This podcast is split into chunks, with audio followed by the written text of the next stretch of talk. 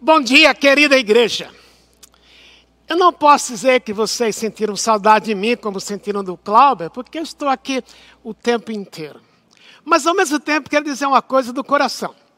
Cada vez que eu entro aqui domingo de manhã e vejo não somente essa banda que estava aqui em cima, como aquele grupo que está ali atrás que vocês não estão vendo, meu coração se enche de alegria também, porque é um prenúncio. Porque daqui a algum tempo nós vamos estar juntos de novo. Talvez quando nós nos encontrarmos nesse salão, não vai dar para abraçar como a gente espera, mas vai chegar o dia da gente abraçar e a gente celebrar a volta. Ao mesmo tempo, cada semana eu recebo dois, três, quatro, cinco posts, né, dizendo, citando Hebreus 10, quando diz que ninguém deve abandonar a própria congregação, e perguntando quando a gente vai reabrir. Mas eu quero dizer para você que não reabrimos, vou repetir, com Cuidado, com cuidado com você.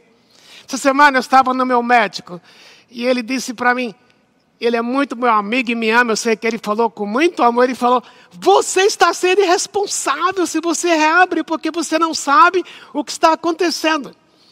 Esse meu médico está com 46 dos pacientes dele internados, no hospital em que ele serve também, cerca de 180 pessoas internadas por causa do Covid não pudemos brincar. Ele até disse: esse negócio de dar murrinho, de dar cascudo, como você gosta de fazer, tocar nas pessoas assim, isso nem devia aparecer, porque quanto menos contato, melhor. E meu querido, eu não sou médico, mas o cuidado com você é o mesmo, para que Deus lhe guarde. Não saia de casa se não precisar. Mas lembre que é um tempo. É um tempo que com certeza vai passar. E quando passar, nós vamos poder novamente aqui nesse salão celebrarmos Deus, mas enquanto isto, participe de um pequeno grupo. Porque é ali onde você vai ser encorajado, você vai viver vida de igreja como nunca você viveu, junto com pessoas online, uns orando pelos outros, estudando a palavra de Deus e cuidando uns dos outros, como a igreja deve ser. Porque em casa, nos pequenos grupos também é ser igreja. Eu sei também que alguns estão perguntando sobre o pastor Humberto. Acabei de falar com ele um pouco antes de começar, antes de subir aqui. Há três dias está sem febre, está se recuperando, mas ainda debaixo de observação e precisa das nossas orações. Quem sabe você pode dar um alô para ele é, pelo chat durante o culto. Eu sei que o Beto está nos assistindo agora. Humberto, nosso abraço para você, em nome da igreja que eu sei que você ama. E dessa igreja também que ama você. Queremos logo ver você em pé, pronto aqui de novo com a gente, para continuar a jornada tão singular que Deus nos deu, que é pastorear essa igreja com a equipe que nós temos. Estamos nessa série, Mais de Deus, Menos de Mim Mesmo. Porque esta série, especialmente baseada em Provérbios, porque o livro de Provérbios tem uma peculiaridade. Especialmente se você pegar do capítulo 10 até o capítulo 21. São provérbios que têm a ver com aquilo que Salomão percebeu como a vida é. Alguns desses provérbios são imperativos, outros deles são fruto de observação. Algumas dessas observações se aplicam não somente a quem segue Jesus, mas também a quem não segue Jesus por causa da graça de Deus. Mas pensando no ano em que tudo ainda é obscuro, tudo ainda é nebuloso, não sabemos por quanto tempo as vacinas vão nos proteger. Mais do que nunca precisamos mais de Jesus e menos da gente. E hoje de manhã, nosso tema dentro desta série, mais e menos em 2021, é mais de generosidade e menos de avareza. Alguém já disse que se você quiser construir uma vida pessoal sólida, ela devia ter três pilares: o pilar da integridade, o pilar da humildade e o pilar da generosidade. É interessante que integridade, humildade e generosidade reflete a pessoa do Senhor Jesus Cristo.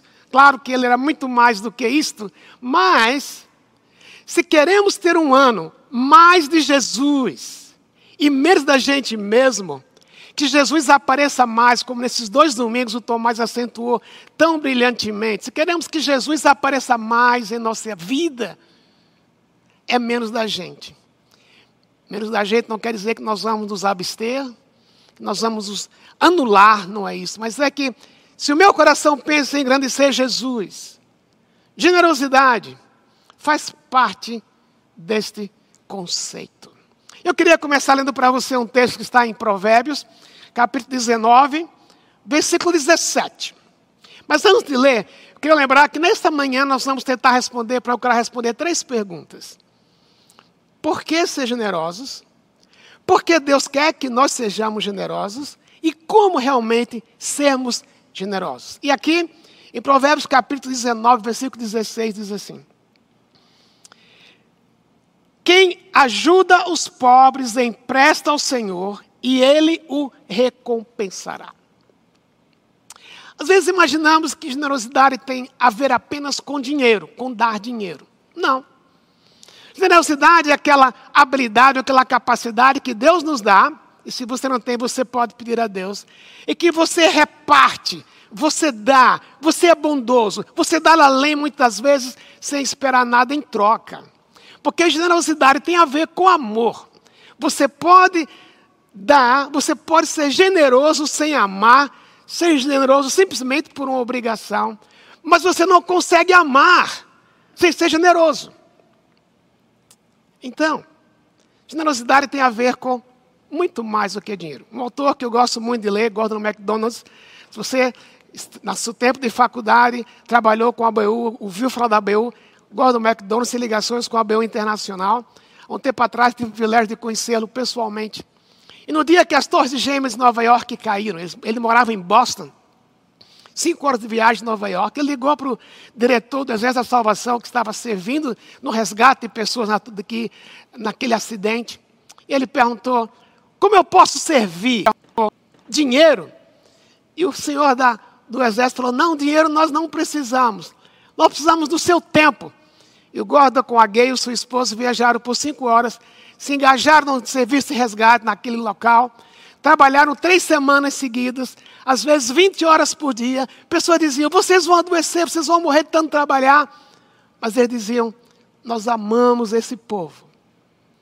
Generosidade tem a ver com a nossa vida.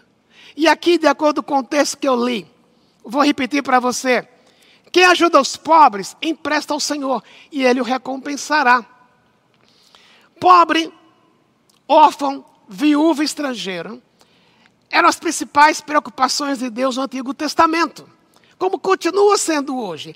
Mas pobre nem necessariamente significa sempre que é aquele que não tem dinheiro, é aquele que tem alguma necessidade. E olha que o texto diz: aquele que ajuda o necessitado, Deus o recompensará. Por que ser generoso? Porque ser generoso é a forma, uma das formas que Deus tem para no contexto em que você e eu vivemos, nós servimos aqueles que não têm, aqueles que precisam, seja o que for. Deus poderia ter criado, imaginado ou pensado um exército de anjos para vir aqui à terra e agir em favor daqueles que têm necessidade. Não foi assim que Deus planejou. Deus planejou que você e eu nos vestíssemos com essa vontade de cuidar, de servir, de repartir, sem esperar nada em troca, porque ao fazermos isso estamos refletindo Deus. Vocês devem ter ouvido um provérbio popular que diz: quem dá ao pobre, empresta a Deus. Interessante o verbo emprestar, que carrega a ideia de devolução. Não é que Deus vai, se você deu mil reais a um pobre, a um carente, Deus vai te dar dez mil, vai te pagar com é, correção monetária e multa, se tiver multa, em 20 anos. Não, o fato, o texto não diz que Deus vai te dar dinheiro de volta. O texto diz, está escrito que Deus vai recompensar. Mas também, por que é que Deus quer que nós sejamos generosos? Uma outra razão está na carta de Paulo a, a Timóteo, quando falando para Timóteo como se fosse o próprio filho dele. Olha o que Paulo diz. A Timóteo fala para você e fala para mim. Ensine os ricos deste mundo que não se orgulhem nem confiem em seu dinheiro, que é incerto. Sua confiança está em Deus, que provê ricamente tudo de que necessitamos para nossa satisfação. Diga-lhes que usem seu dinheiro para fazer o bem, devem ser ricos em boas obras e generosos com os necessitados, sempre prontos a repartir. Daqui a pouco quero voltar a esse texto, daqui a pouco, mais uma observação. Por que ser generoso? Quando somos generosos, nós refletimos em quem nós cremos. Como somos, quando somos generosos, nós estamos experimentando que a nossa dependência não está naquilo que nós temos como riqueza pessoal. Como ele diz para Timóteo, ensine aos ricos. Você pode dizer, bom, mas eu não sou rico. Se você se comparar com Bill Gates, se eu me comparar com Bill Gates, eu sou paupérrimo. Você é paupérrimo, talvez.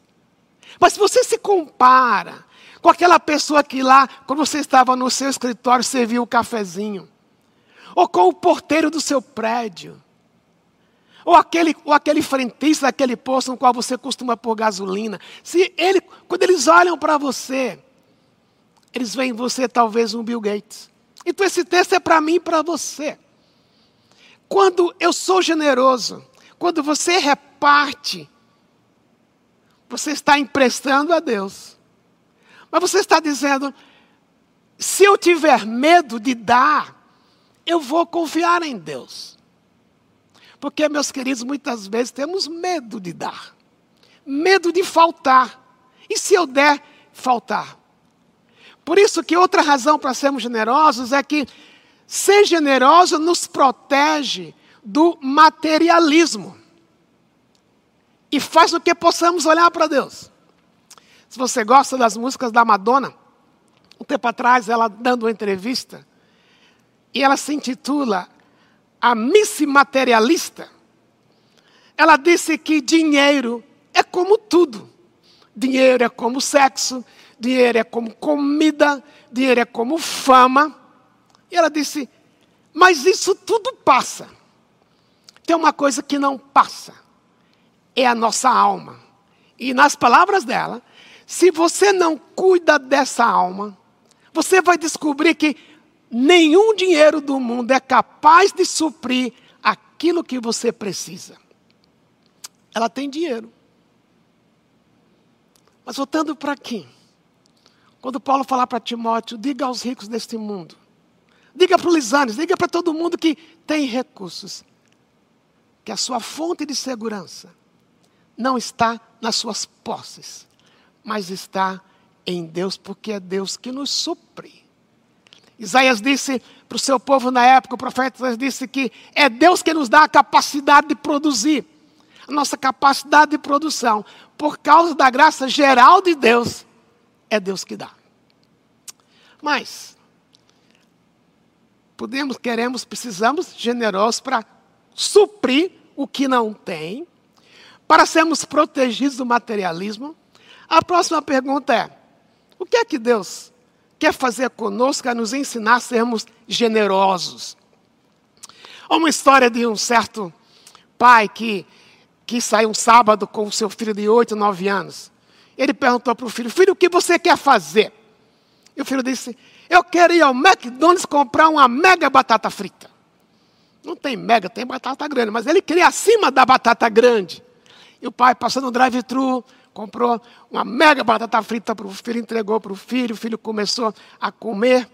Daqui a pouco o pai estende a mão e pega uma batata frita do saquinho que o filho estava com as batatas. E o filho diz: Para, pai! Essas batatas, é, essas, bata, essas, desculpa, essas batatas são minhas. Elas não pertencem ao Senhor. Aí o pai pensou: como é que eu respondo a este comentário? O filho disse: são minhas, não lhe pertencem. E o pai pensou em três respostas. Ele falou: eu posso dizer para o filho, primeiro, que quem comprou a batata frita para você fui eu. Eu sou o dono de todas as coisas. O dinheiro foi meu, eu trabalhei para comprar. Então você tem que me dar a batata. Aí ele pensou outra coisa. Não, eu acho que eu podia dizer para o filho: eu posso comprar todas as batatas do mundo, porque tudo é meu. Ele pensou, como é que isso vai pegar? Ele pensou novamente, eu sou dono de tudo, eu posso comprar tudo. Ele pensou também outra coisa, ele disse, Eu também posso dizer para ele que eu posso pegar a batata de volta. Aí depois que ele acalmou-se com a frustração de ter visto o filho, ele pensou em si mesmo, consigo mesmo. A minha tristeza não é porque eu posso comprar todas as batatas do mundo, não é porque eu posso pegar as batatas de volta, não é porque eu que provi o dinheiro para comprar batata frita, mas é porque eu queria ver no meu filho um coração generoso e ele não tem ainda. Deus quer desenvolver um coração generoso em mim e em você. Mas por que Deus quer fazer isto? Eu quero voltar então para o texto de 1 Timóteo. Vou ler novamente parte do trecho o trecho que eu li que diz assim: Ensina aos ricos deste mundo que não se orgulhem nem confiem no seu dinheiro, que é incerto. Sua confiança deve estar em Deus, que provê ricamente tudo que necessitamos para a nossa satisfação. Diga-lhes que use seu dinheiro para fazer o bem, devem ricos em dinheiro, em boas obras e generosos para com necessitados. Então, uma coisa, meu querido e minha querida. Sabe por que Deus quer fazer você generoso? Preste bem atenção. Deus quer fazer você o generoso. Para a gente enriquecer o outro. Você já pensou nisso? Está aqui na Bíblia. Ele diz: Eu dou para vocês, para que vocês enriqueçam, para que vocês abençoem, para que vocês repartam com outros. Meu querido, minha querida, isto é muito sério. Isso é muito sério porque por exemplo, quando você ganha, se era em abril que você ganhava o bônus anual da sua empresa. Eu suponho que quando você ganhava esse bônus, você devia pensar: bom, esse ano eu vou guardar um pouco, porque é para minha velhice, mas eu vou passar as minhas férias nas Ilhas Fiji. Ou eu vou passar as minhas férias nas Ilhas Maldivas. Fantástico. Se você não ganhou milhões de bônus, você pensou, eu vou passar as minhas férias nas margens do Rio São Francisco, perto de Cabrobó. O fato é que às vezes a gente não pensa, por que é que Deus nos deu a mais? E eu queria que você e eu guardássemos isso. Deus nos deu a mais para a gente dar. Já pensou nisso? Eu quero reforçar isso. Já pensou nisso? Que a razão de Deus dar para você é para você dar e não reter.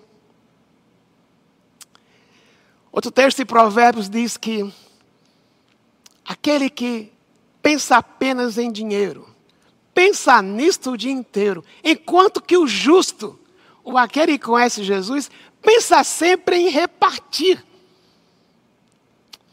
Eclesiastes capítulo 5, versículo 10. Salomão diz, Salomão era o mais rico do mundo. Ele falou: quem ama o dinheiro nunca será satisfeito. Quem vive apenas pensando em enriquecer vai ser infeliz. Aí ele termina esse trecho com uma pergunta: quem quer viver assim? Lembre-se, tem a ver com o materialismo. Mas Deus lhe dá a mais para você repartir. Aí você pode dizer, mas e meu trabalho? Eu não sou dentro do meu trabalho, é. Mas olha também que o texto diz que Deus diz, é Deus quem provê ricamente prover tudo de que necessitamos para a nossa satisfação. Respire agora, relaxe. Porque também Deus é o Deus da diversão. Deus é o Deus e quer ver você rindo, relaxando, descansando. Então, Ele quer que você tenha férias. Ele quer que você leve sua família para Disney. Ele quer que você leve sua família para os parques aqui de Fortaleza. Ok. Ele quer que você diga, puxa, e o que eu tenho foi fruto do meu suor. O suor, que, o trabalho que Deus deu. Mas Deus diz, delicie-se com o que você tem. Aproveite, viaje. Mas não esqueça que o que eu te dei também é para você repartir. Isso lhe liberta do materialismo. Isso liberta do domínio do dinheiro. Mas tem uma outra coisa. Eu creio que Deus quer fazer conosco quando lidamos com os nossos recursos. É testar a nossa fé. Eu vou agora para 2 Coríntios capítulo 9. 2 Coríntios capítulo 9. No contexto em que Paulo está agradecendo, encorajando a igreja de Corinto, repartir o que eles têm com os crentes de Jerusalém que estavam passando por necessidades. Olha o que o texto diz. Ele diz: lembrem-se, quem lança apenas algumas sementes obtém uma colheita pequena, mas quem semeia com fartura obtém uma colheita farta. Cada um deve decidir em seu coração quanto dá. Não contribuam com relutância ou por obrigação, pois Deus ama a quem dá com alegria. Um pouquinho mais para frente. Em tudo vocês serão enriquecidos, a fim de que possam ser sempre generosos. Em tudo serão enriquecidos, para que possam ser sempre generosos. Em tudo, não é somente em dinheiro, é o seu tempo, é outro recurso que Deus lhe deu. Mas aqui vem o princípio: o que é que Deus quer desenvolver? Generosidade. Para você testá-lo. Para você checar: será que é isso mesmo? Em Provérbios capítulo 3, versículo 9 e 10. O texto de Provérbios diz assim: Honre ao Senhor com as primícias, com as primeiras partes do seu bem. E eu abrirei as janelas do céu para você. Os seus celeiros serão fartos. A sua adega será farta. Estou parafraseando, mas Provérbios 3, versículo 9 e 10. Honre ao Senhor, Ele vai trazer abundância para você. Lembra do texto famoso de Malaquias 3, 10? Quando Deus diz: traga todos os dízimos ao templo. E vocês verão que eu também abrirei as janelas do céu para vocês. Ele disse: ponham-me à prova. Aqui diz que aquele que semeia pouco, colhe pouco. O que semeia muito, colhe muito.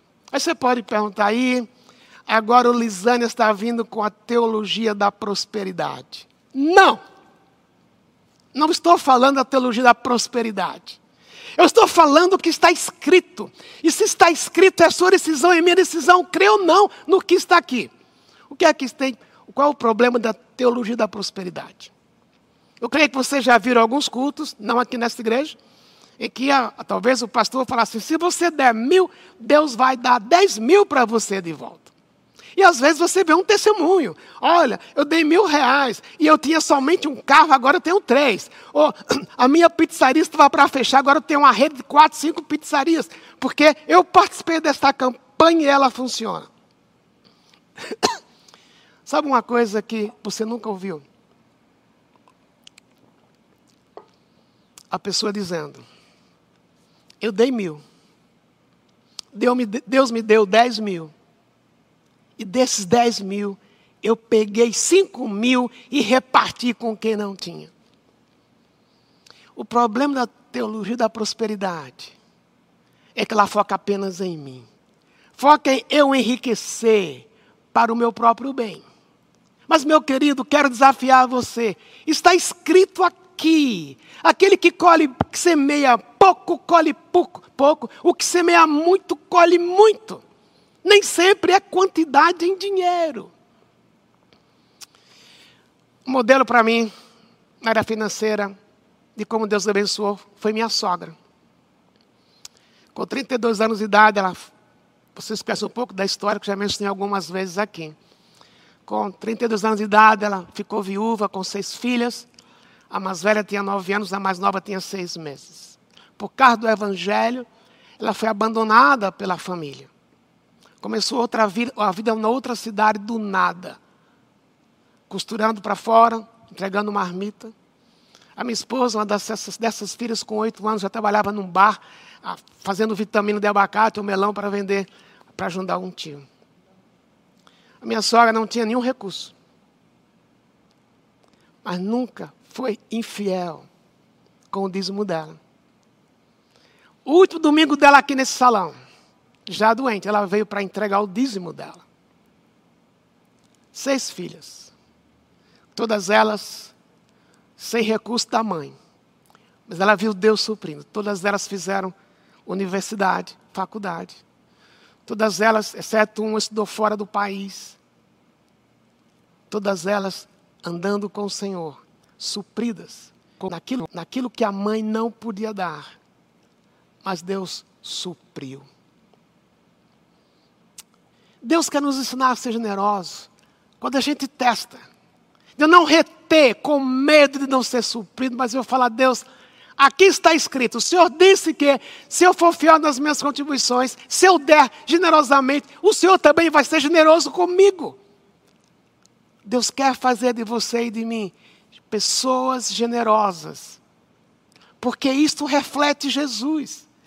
O modelo é Jesus. Jesus se deu totalmente, ele se deu completamente. Ele não deu baseado no que eu vou ganhar nisso ou que eu vou perder, porque generosidade tem a ver com dar sem esperar nada em troca. Porque quando nós somos generosos, aquela pessoa que foi alvo da minha generosidade, talvez ela não tenha como me devolver nada, mas é Deus que nos devolve.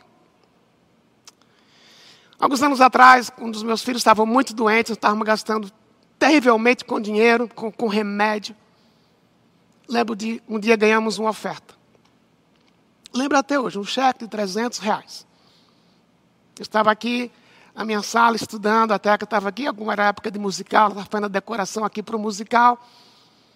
Ela disse: Bem, ganhamos esse cheque. É exatamente o que nós precisamos para ir na farmácia hoje e comprar o que precisamos. Mas tem fulano que hoje passou por aqui e não tinha, não sabia se ia comer no jantar.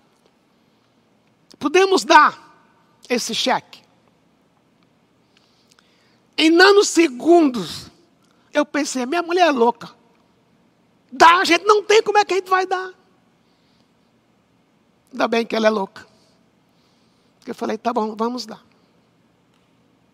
Três dias depois, aqui também na minha sala, chega um casal que eu conhecia a vida de perto. Eu sabia o que eles tinham, o que eles não tinham, porque eu os acompanhava.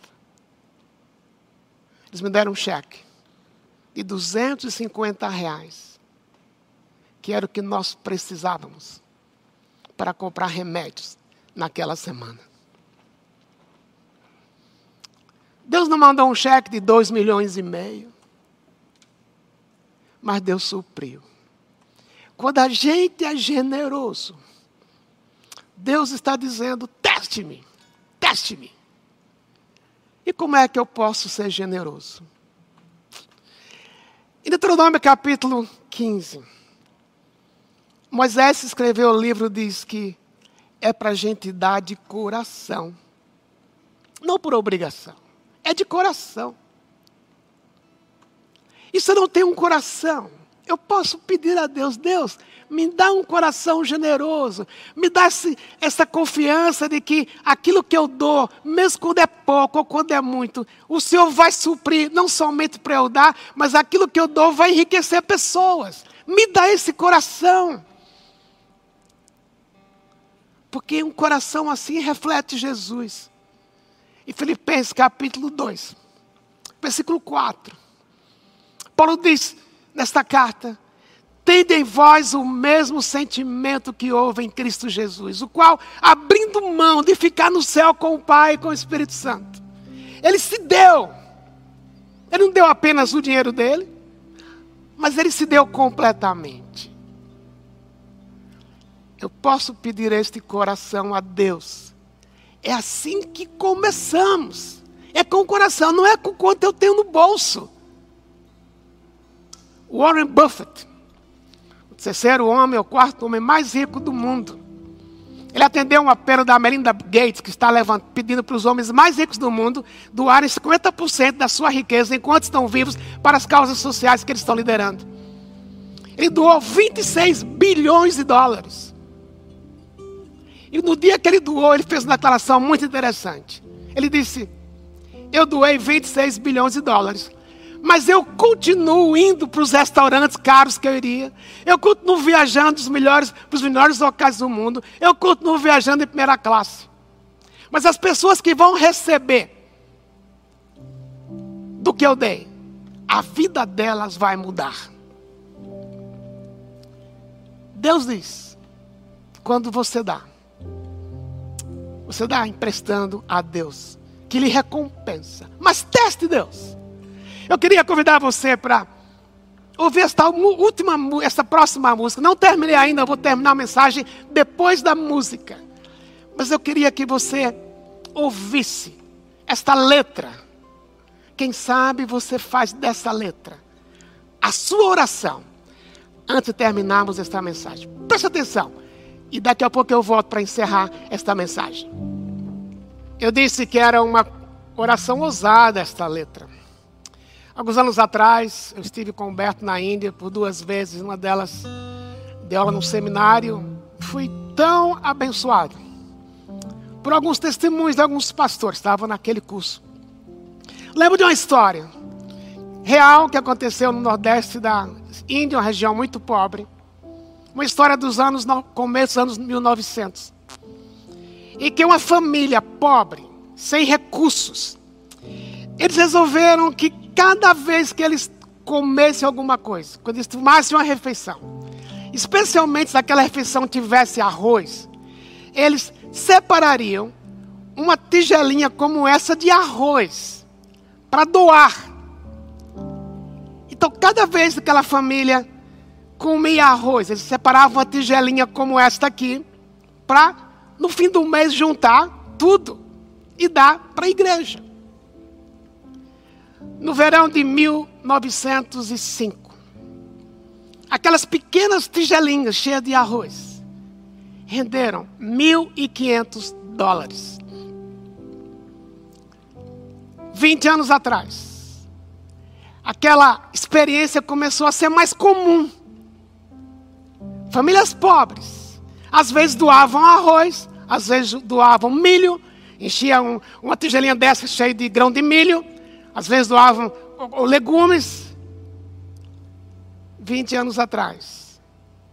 Juntando tudo isto, eles levantaram um milhão e quinhentos mil dólares, vindo de pessoas pobres, que davam simplesmente uma tigelinha, como essa, de arroz. Sabe o que aconteceu?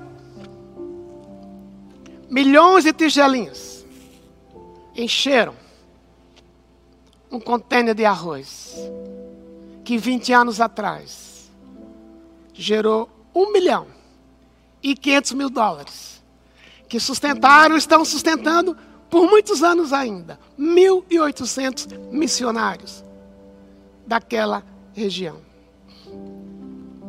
E tem uma frase que me marcou muito nessa história. Certa pessoa disse: Enquanto tivermos diariamente o que comer, nós vamos ter diariamente o que darmos para Deus. Enquanto tivermos diariamente o que comer, nós vamos ter diariamente o que darmos para Deus. Eu queria sugerir algumas ações práticas para a gente. primeira delas, ore. Nessa oração, perguntando, Deus, como o Senhor quer que eu dê? O texto que eu li em 2 Coríntios diz que Deus ama o que dá com alegria. Não é uma doação impulsiva. De repente é que sai de dentro de você dizendo, Deus, eu não sou generoso como eu deveria ser. Aqui está a minha confissão. Mas eu quero a partir de hoje dar de coração, segundo o Senhor colocar no meu coração. Segunda atitude é creia. Creia no que está escrito na palavra. Não é a palavra do pastor da sua igreja, é a palavra da Bíblia. Honre ao Senhor com as primícias dos seus bens.